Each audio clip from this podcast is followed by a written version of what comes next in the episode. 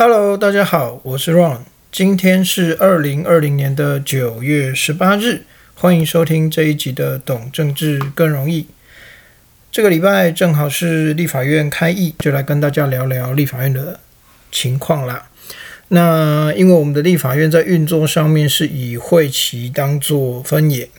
每一个会期之间呢不连贯。所以说，这也是为什么很多时候我们看到立院都要在会期结束的时候加开临时会，因为所有的议案在这个会期如果没有处理完，所谓的处理完就是三读正式通过的话，到了下个会期，不好意思哦，全部都要重新来过，重新排案，重新审议。这也是为什么很多时候都必须加开临时会的原因。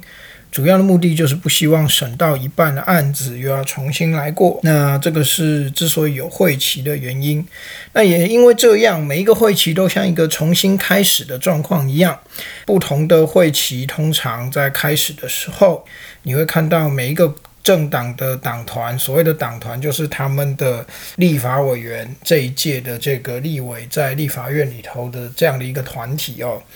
每个党团呢，在会期新的会期开始的时候，都会改选三长，每个委员会也都会改选召集委员。今天想先跟大家聊的是党团三长的部分。那什么是党团的三长？说白了呢，其实就是党团的干部。不同的政党因为自己内规不一样哦，所以他们的三长名称啊，就是职称跟任期的规定也不尽相同。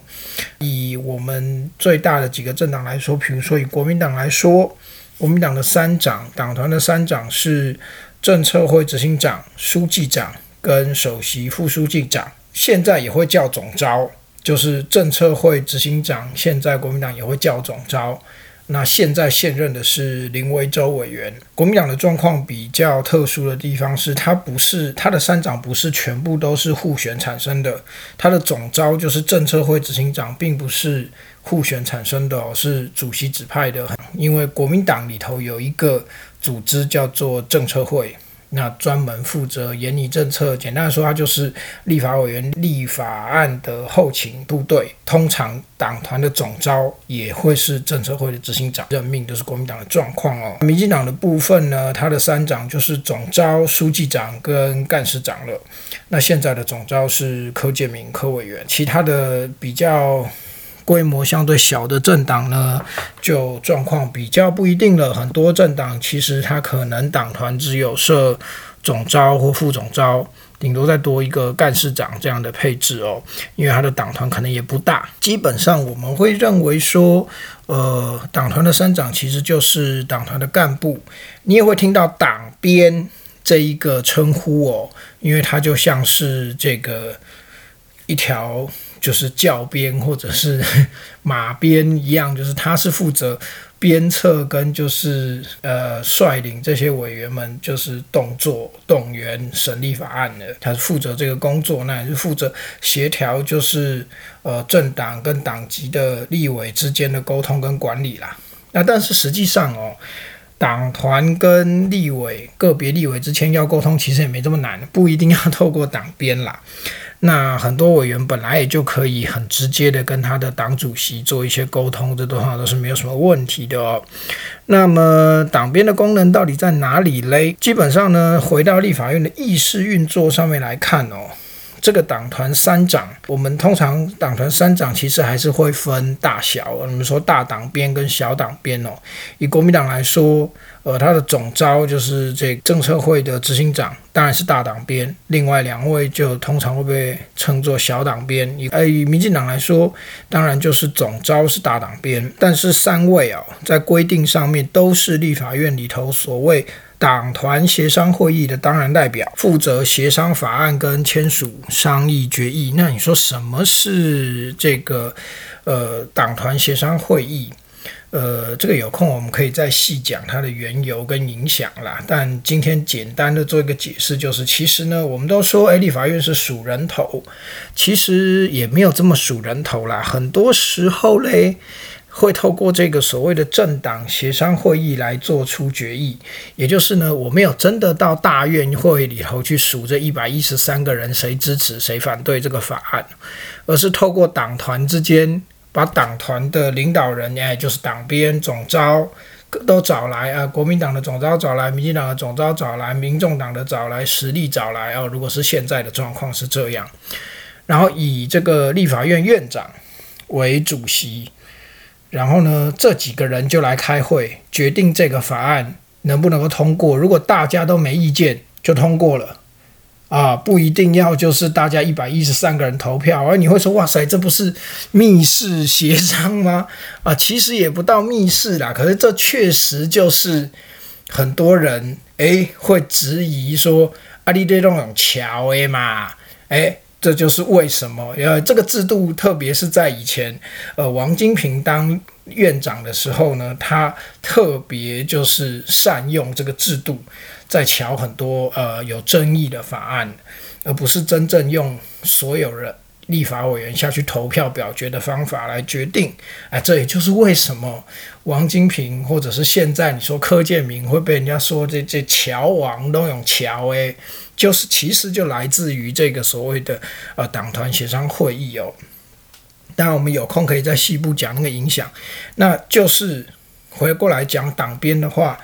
党编的最大一个权利跟功能，其实就是出席这个党团协商会议，也就是各党的党编透过这个党团协商会议，如果达成共识，其实这个法案就会通过了。接下来的审议过程基本上就是行礼如仪的事情了哦。那立法院的职权行使法第七十条、七十一条有规定说，党团协商呢，必须由党团负责人签名来。同意这个就是大家都同意之后，党团负责人要签名，这个决议才算是生效。但是他并没有明白规定党团负责人指的到底是谁哦。这也就是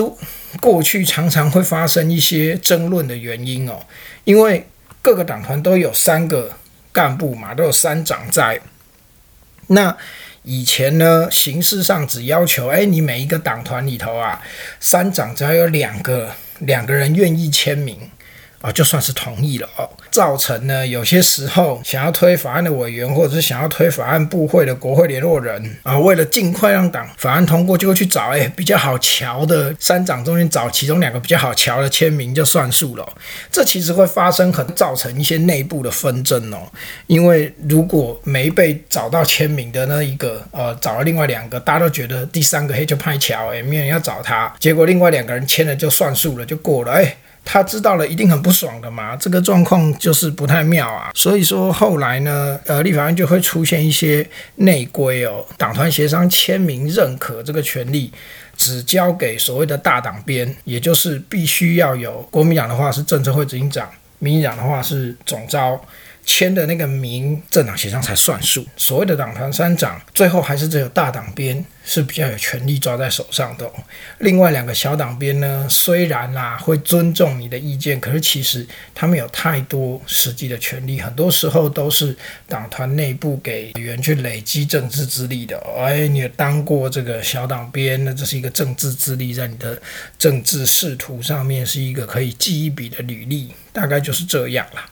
那当然啦，还是有一些呃，在应在党团协商当中设三个长，而不是只设一个总招，还是有一些运作的空间啦啊。比如说，当今天这个某个党团在协商的过程当中，诶。谈判的过程，他想要唱黑白脸的时候，哎，就有用了嘛，对不对？他可能可以就是由这个大党边有总招配合其中一个小党边唱黑白脸来去跟对方谈判，然后这还是可以运作的。所以，呃，操作面上面呢，设哦三个党边还是有它的效果的哦。进一步你会说，哎，这听起来又是党团协商，又是党编的哦，怎么好像跟我们认知的国会应该是大家来举手表决不太一样？其实这呃，我觉得这个啊，差距在一个很重要的观念上面不同。台湾人常常会有一个想法是说，哎，你没事不要碰政治啊，甚至你没事不要去碰什么政党啊。大部分人你可能都会听到长辈这样讲，这样讲啊。可实际上这是一个不太呃合理的说法哦。怎么说呢？因为我们现在的这个政治制度，或者说政党跟立法院这个代议政治的设计逻辑。其实是这样的，你会说，哎，为什么政党可以去控制立法委员，希望他们都做同符合政党要求的投票？这也就是我们常常会有一些。议案，不管是以前哦炒 A 克法的时候，或者是现在炒一些什么劳基法改革或什么同婚法改革的时候，都会听到有人这样批评：，就党意怎么可以凌驾民意？哦，好像就是一个政党要求他的党籍立委做同样的投票跟表态的时候，就是违背民意。其实这个说法大错特错，这是你完全没有办法。体会原本这个制度设计的概念，原本这个制度设计的概念应该是这样：政党这个东西其实只有两个作用，一个叫做吸取民意，一个叫做操作选举。简单的说，任何一个政党都一样，他要做的事情就是他要去吸收他的支持者哦。那当然他必须扩大他的支持者，那是在选举的部分。但是除了选举之外，大部分时候他必须吸收他的支持者的意见。对于任何就是议案或者是任何就是法案的政策的意见，然后呢凝聚成一个共识之后，进到国会或者如果他是执政党，就到政府里头去落实成政策，或到国会里头去进行表决跟表达。那么说来就奇怪了，如果大部分的人都要保持一个，哎，你没事不要去碰政治，没事不要去碰政党，政党所吸收来的民意一定会有所偏颇，跟一定不会是大部分人，已经与大部分人都不想对他们表达意见。正确的操作状况应该是大部分人你都去跟你的那个选区的民意代表。或者是你觉得你比较倾向或支持的政党，这边不是说你一定要去缴党费当党员哦，你可能比较赞成或比较倾向他的任何政策都可以，你就去表达你的立场，让他把这个意见带进立法院或者是政府里头。所以这就是为什么我刚才会说，一个政党要求他的所有立法委员做同样的政策或者是法案表态。照理来说，本来是没有问题的，因为如果他是吸取了足够的他的支持者民意来做表态，那这个顺序就是合理。但当大部分人不做表态，却在他只吸收到偏颇的表态的时候，又去指责我们的任何一个政党在表决法案的时候是党意大过民意，这件事情就很奇怪了哦。因为大部分人你不去表态，你却要批评他所吸收来的民意失真，这个是。不太合理的状况哦，那当然啦，很多时候呢，一个议案它有很多的呃内容跟很多的设计很广，有些时候你会看到我们的政党，他也不见得会做统一的表态，有些时候他还是会让他的呃立法委员做开放投票的，这个状况也是有啦。哦，那端看不同议题跟不同的状况。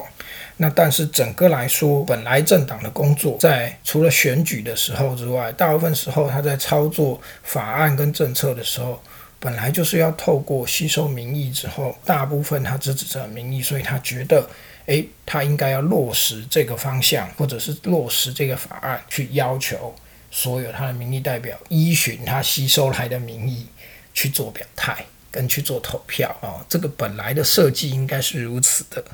而不是很多人觉得的说，诶，为什么党意会凌驾于民意？如果这中间发生落差，也许根本上的问题在大部分人，其实你没有好好的透过表达你的意见的方法去影响，不管是你那一个选区的立法委员，或者是你觉得你比较支持的政党。而纯粹只是觉得，哎呀，不要碰政治，哎呀，不要碰政治议题。那但是当这个议题影响到你的时候，你会觉得切身受到影响，这是很矛盾的，哦不应该有这样的心态。那说到立法院呢，其实呃，我这边还要再插一个比较小的新闻，今天观察到的，哦当然就是我们上礼拜讲的呃美猪进口这件事情。其实到这个礼拜都还在立法院里头，呃，做朝野攻防。呃，国民党的立法委员蒋万安在质询行政院长苏贞昌的时候，又为了这个美猪的问题，两个人就是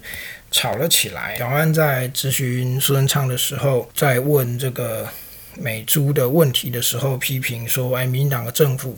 呃，标准不一啊，以前反对，现在怎么又开放？执政的就开放了。”结果呢？行政长苏贞昌这个时候却反问了蒋万安说：“啊，你有吃过美国猪吗？”那蒋万安嗯一时反应不过来，他说：“有，我以前在美国的时候有吃，但我没吃那么多，就一时有点语塞哦。”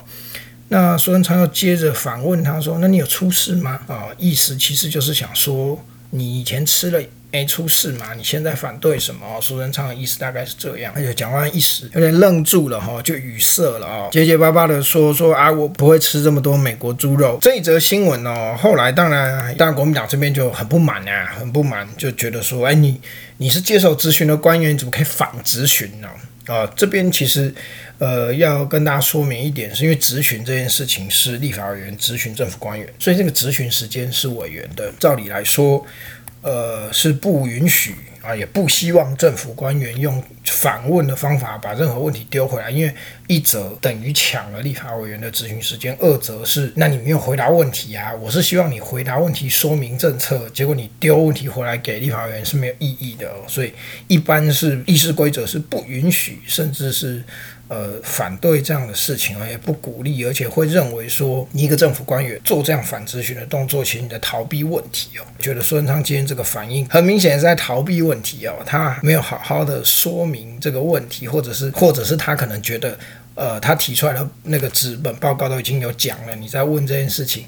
他不想要回答，所以他用这样的方法，还是不太应该出现的哦。因为你是被质询的官员，你去批评官员反质询这件事情，当然你是站在呃，好像不管议事规则或道德的正面一边，但实际上运作的状况就是，如果有关你作为一个立法委员，如果有官员做这样的事情。你说他在恶意逃避问题也好，你说他在浪费你的时间也好，但你作为一个咨询者，这是你的时间，你没有办法阻止，你没有办法捍卫，光是批评对方怎么可以反咨询是没有任何帮助的啊！这不是辩论比赛，今天不是你抓出来说啊，对方反咨询他就会被扣分，没有这件事情哦。你的咨询时间还是你要去捍卫。如果你被人家反咨询就愣住了，然后或者是你只会回。说哎，院长啊，部长，你不能反咨询，黑龙不好啦，那没有效。你要捍卫你的咨询时间。像这种时候，你应该直接打断他。如果我觉得啦，你可以直接打断他说，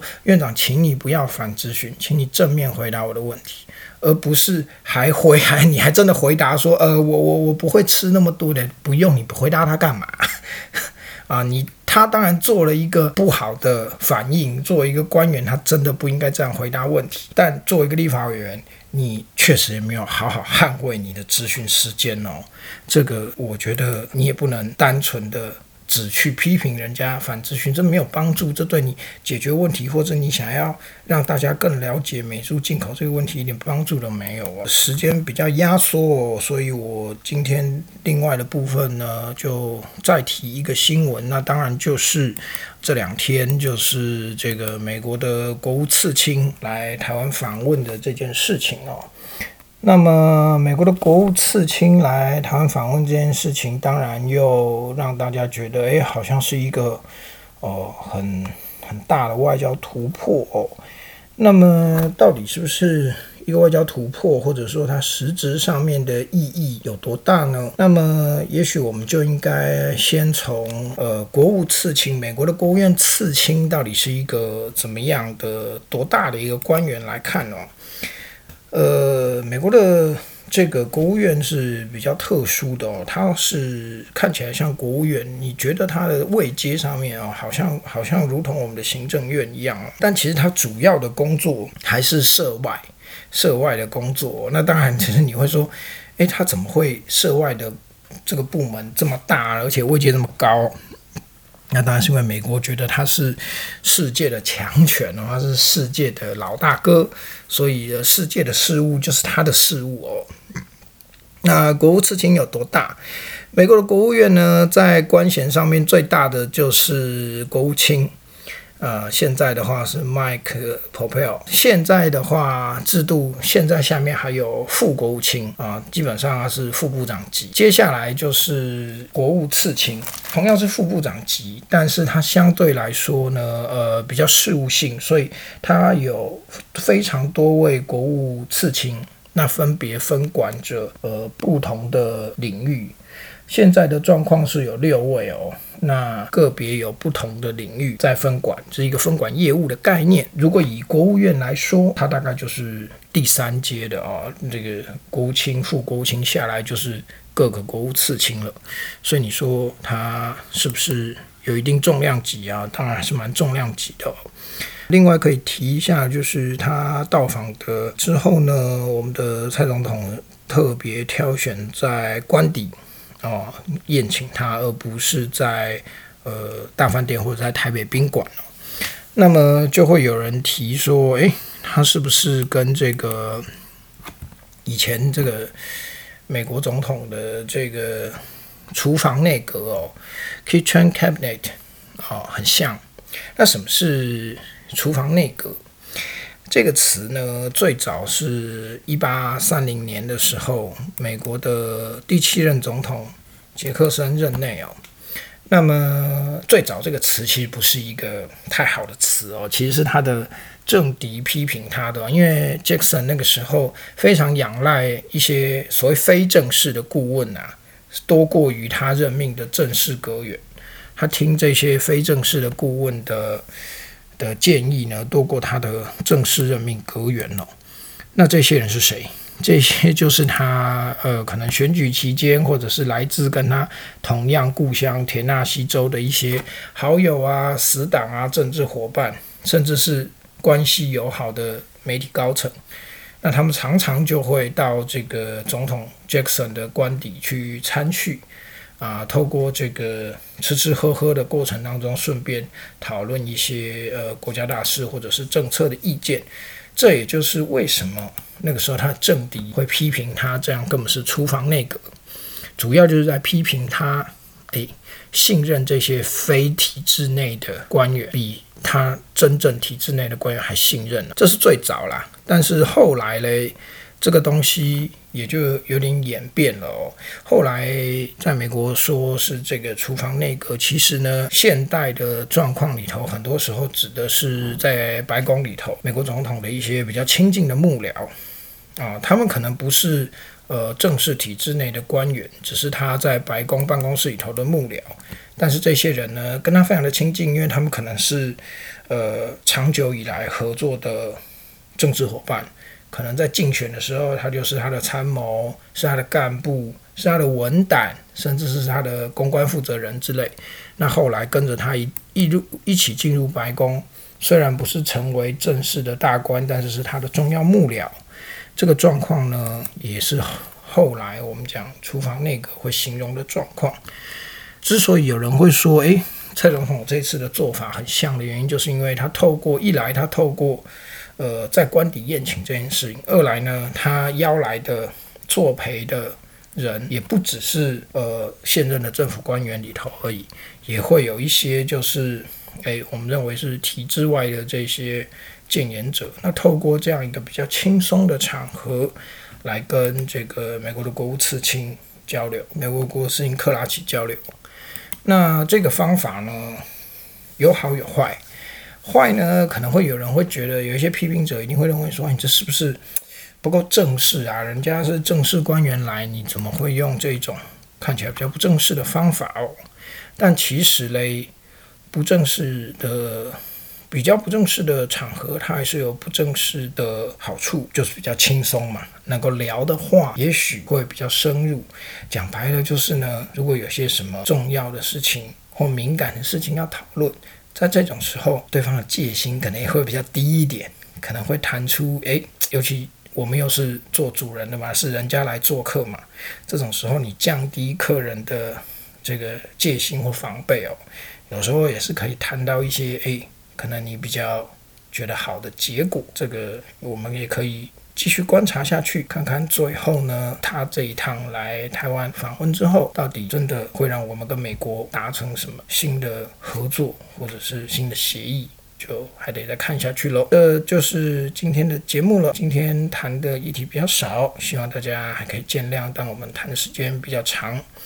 希望这样的呃一个改变哦，看大家可以听听看看接不接受。我们下礼拜都还可以继续做调整。这就是今天的节目啦，谢谢您的收听，我们下期再见。